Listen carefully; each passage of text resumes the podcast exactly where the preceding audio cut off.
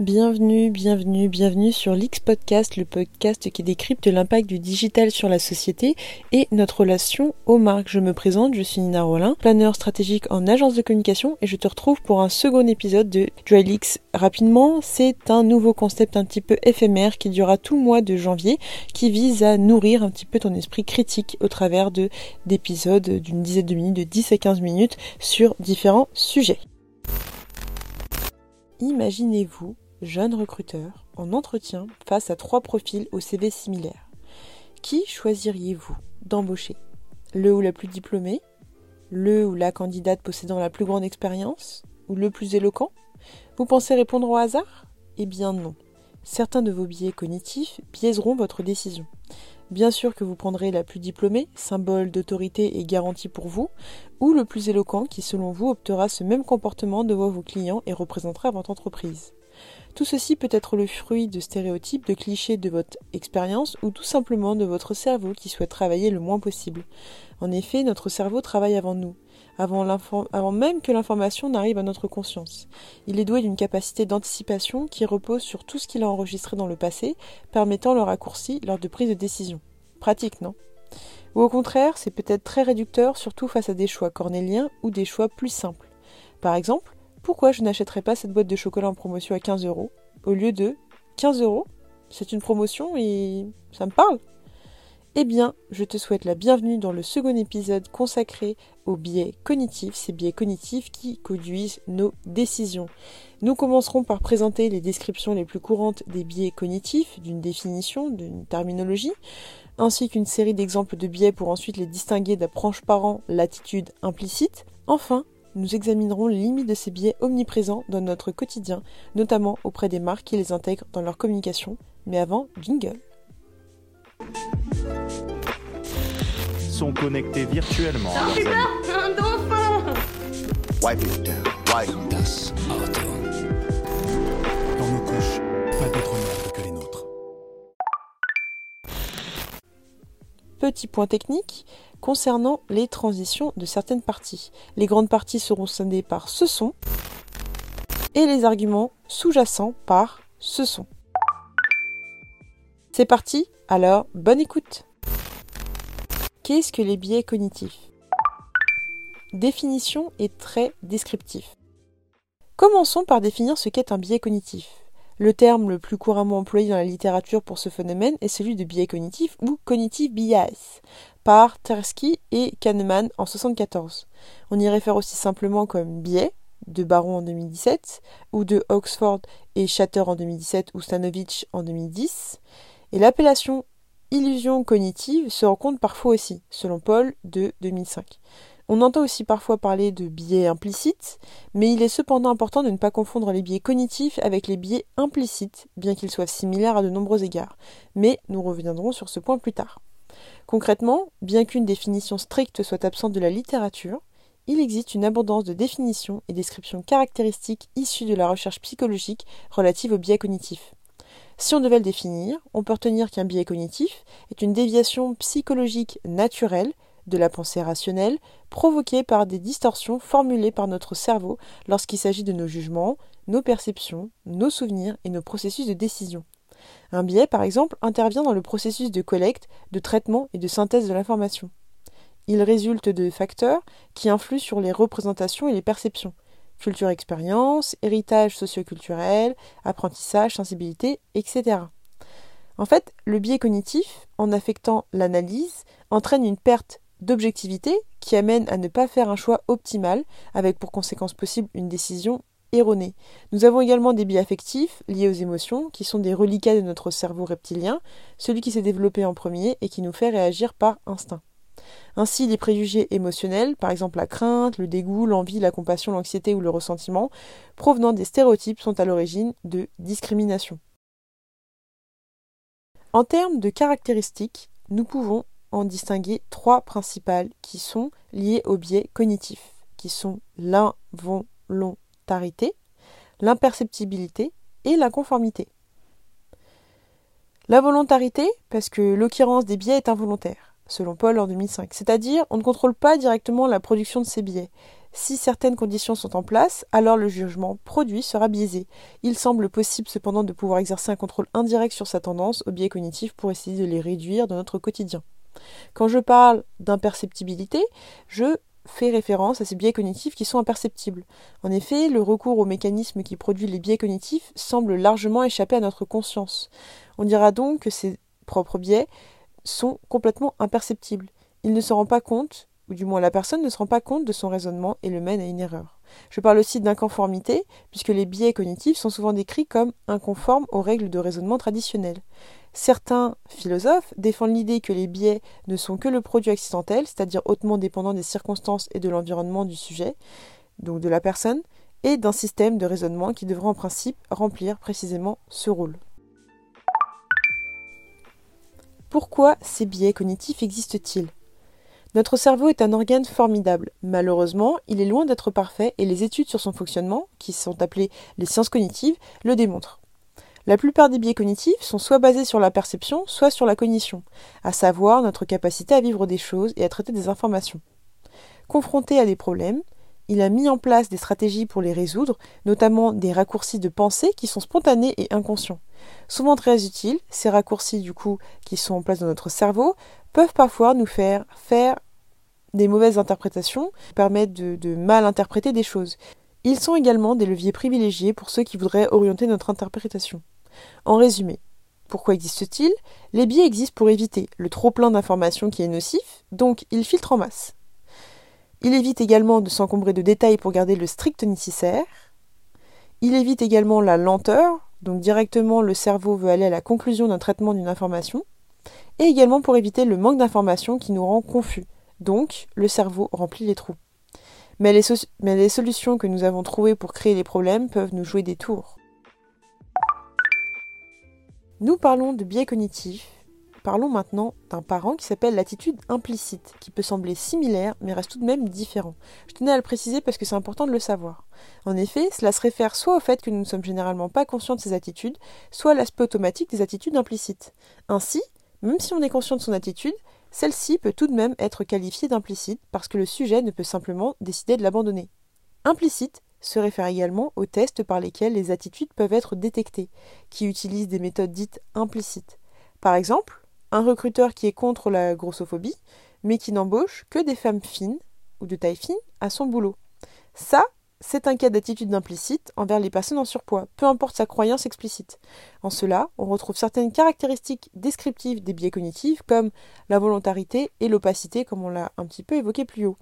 Quant à l'inconformité des attitudes implicites, celle-ci divise les chercheurs. On a d'un côté Tamar Gendler, par exemple, qui pense que les attitudes implicites ne sont pas épistémiquement inconformes, mais seulement moralement inconformes.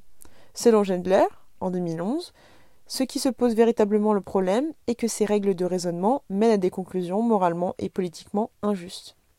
La différence avec les biais cognitifs du coup est qu'ils ne se réfèrent pas à un effet déterminé, comme la discrimination de certains groupes sociaux.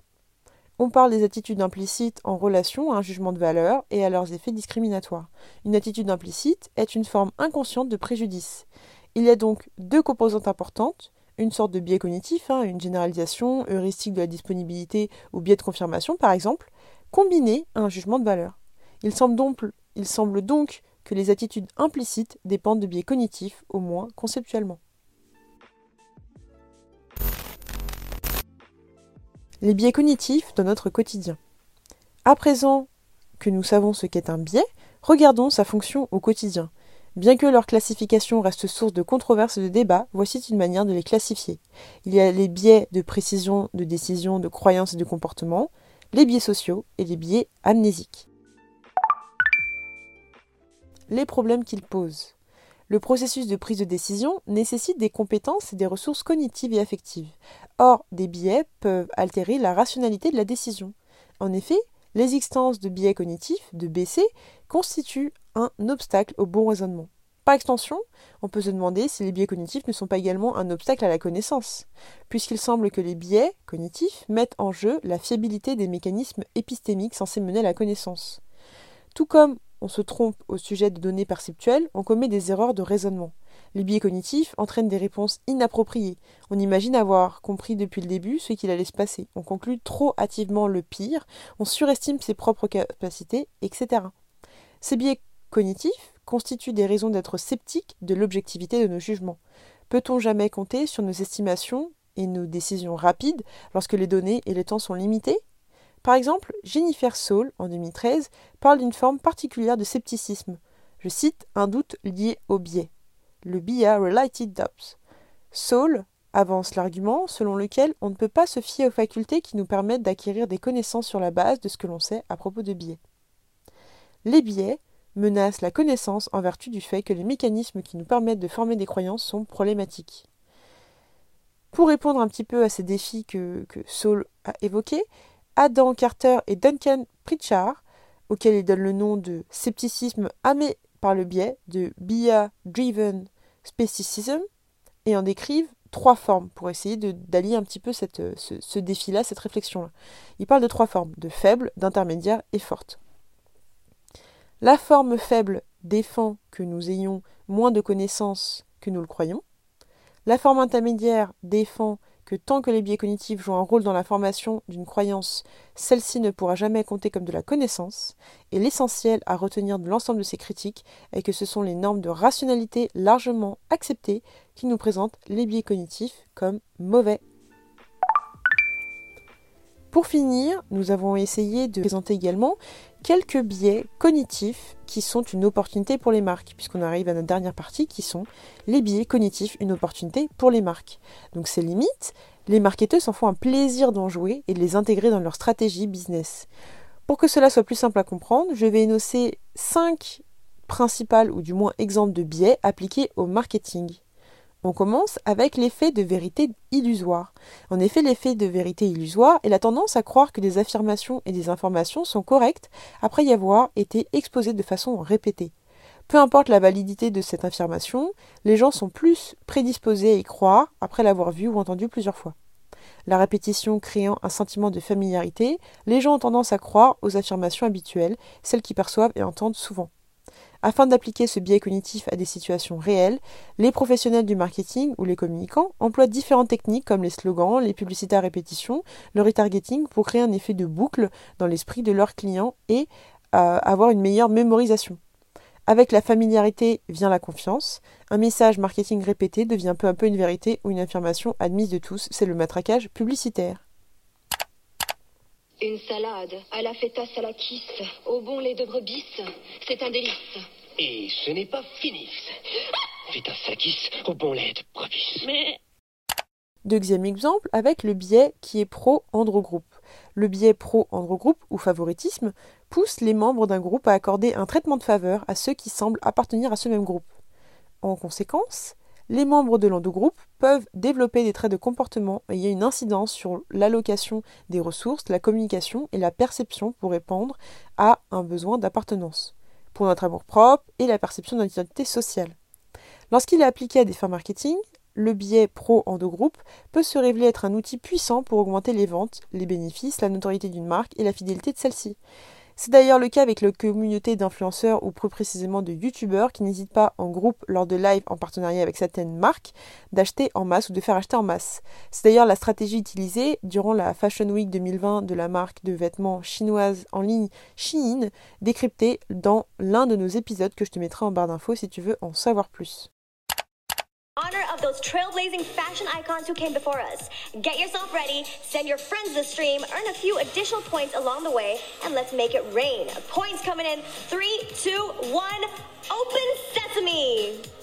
Woo! Way to snatch them up, Sheenistas. And don't worry, if you missed out this round, you still have a couple more chances to sharpen those click and open skills coming up. In the meantime, let's check in on Autre exemple, un des plus classiques, qui est le biais d'autorité. Le biais d'autorité, popularisé par l'expérience de Stanley Milgram en 1961, qui établit que les gens ont tendance à estimer plus juste l'opinion d'une figure d'autorité. Par ailleurs, le biais d'autorité a également démontré que les gens sont plus facilement influencés par les informations apportées par une figure d'autorité, quelle que soit la teneur réelle de celle-ci. Cela peut être des experts en blouse blanche ou des médecins qui vantent les mérites d'une brosse à dents jusqu'à un vaccin. La sensibilité dentaire, c'est comme une aiguille qui vient piquer directement le nerf au moment même où le froid arrive dans la bouche. C'est un phénomène qui peut s'aggraver et il ne faut surtout pas l'ignorer. En tant que dentiste, je recommande Sensodine pour soulager la sensibilité dentaire. Le retour des patients est extrêmement positif. Vous n'avez pas à subir ça. Allons-y, faisons quelque chose. Quatrième biais qui est également classique, qui est le biais de confirmation. C'est une tendance à ne prêter attention qu'aux données qui confirment une hypothèse de départ, en l'occurrence des opinions initiales aux participants, et à ignorer les données qui la contredisent. L'hypothèse qui biaise le raisonnement peut simplement avoir été mentionnée sans que le sujet y tienne particulièrement. Imaginez un débat entre deux personnalités politiques, dont celui que vous soutenez qui se fait démolir à la télévision par son opposant, mais qui disposera toujours de votre soutien à la fin de sa prise de parole, avec, comme vous pouvez le dire, il n'allait pas bien aujourd'hui, peut-être que c'était compliqué, mais je le soutiens toujours, c'est pas parce qu'il rate ce débat-là que ses idées sont mauvaises.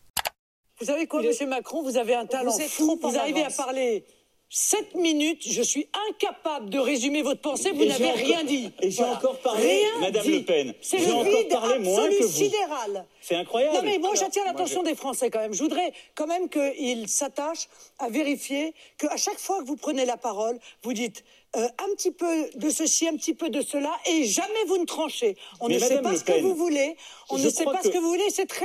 Et honnêtement, je trouve ça très inquiétant. Mais si vous n'avez pas compris que comme vous, je ne veux pas pactiser avec M. Poutine, si vous n'avez pas compris que contrairement à vous, je veux une politique française forte mais responsable, c'est-à-dire pas la ruine, pas les dépenses qu'on ne sait pas financer, quand, quand vous aurez compris que comme, contrairement à vous, je propose d'avoir une France forte dans une Europe que j'assume pleinement. C'est notre grand désaccord. C'est pire en pire. Mais oui, mais, oui, mais c'est notre désaccord. Donc quand on n'est pas d'accord avec vous, on peut être clair. C'est juste qu'on n'est pas, d'accord.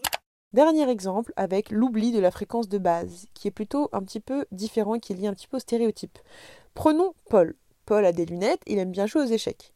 Pensez-vous que Paul soit chercheur en philosophie ou agent d'assurance?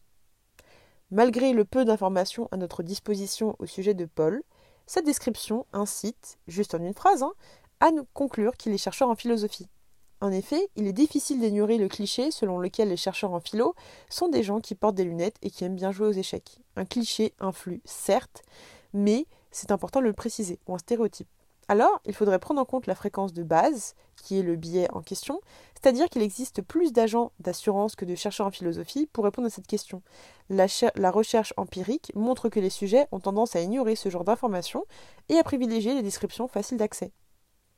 En d'autres termes, sur la base d'informations limitées, les sujets ont tendance à préférer une heuristique de la disponibilité à la prise en compte de la fréquence de base. Il y a évidemment plein d'autres biais comme la disqualification du positif, qui peut transformer une expérience neutre ou positive en un vécu négatif, avec le fameux ces compliments ne comptent pas vraiment car ils ne savent pas qui je suis, ou encore le raisonnement émotionnel, qui est un autre biais, qui vise à considérer ces sentiments comme des preuves, avec le fameux si je suis angoissé tout le temps, c'est bien la preuve qu'il y a quelque chose qui ne va pas entre nous, etc. En tout cas, ce qu'il faut retenir vraiment, c'est que ces biais cognitifs sont difficiles euh, voire impossible à canaliser, ou du moins peut être restrictif mais c'est compliqué, et peuvent intervenir dans de nombreux domaines, notamment dans la publicité, comme dans les promotions, la navigation sur un site web, la perception du prix, la valeur du prix d'un service, etc. Par exemple, lors d'une promotion, le fait d'assimiler 25% de produits gratuits à une réduction de prix de 25% peut être considéré comme un biais cognitif ou par exemple le biais d'urgence qui est le fait de vous proposer une promotion dans une durée limitée. Donc par exemple je sais pas d'une heure, deux heures, trois heures d'une journée etc euh, un temps vraiment limité pour vous donner euh, un sentiment que, vous ratez peut-être quelque chose. Donc ça compte aussi le, mot hein, le fear of out euh, et vous donner envie d'acheter de manière très rapide. En tout cas à ce jour, si les psychologues ont défini et classé plus de 180 biais cognitifs, ils ne sont pas tous égaux. Quand je dis pas tous égaux, je ne juge pas leur validité, ils sont tous critiquables, mais plutôt leur utilité. Aussi, je te mets un lien en description permettant d'en découvrir davantage et on se retrouve demain, toujours, pour parler de biais cognitifs, mais sous un autre angle. Nous verrons comment détecter les biais cognitifs de l'autre. Notre épisode de Dry Leaks, notre second épisode est terminé. Je te remercie pour l'écoute. J'espère que cet épisode t'a plu. Suis-nous sur Instagram et sur Twitter ou envoie-nous directement des messages ou tes commentaires sur les différentes plateformes d'écoute euh, où tu as pu écouter cet épisode-là. Balance-le à d'autres gens qui subissent des biais ou à des gens que tu sais ou même à toi. Euh, pose-toi la question quel biais cognitif euh, utilises-tu de manière consciente ou inconsciente ou qui biaise ta décision? Sinon, nous, on se retrouve dès demain pour être au courant de la sortie du prochain épisode, je le répète, suis-nous sur Instagram et Twitter.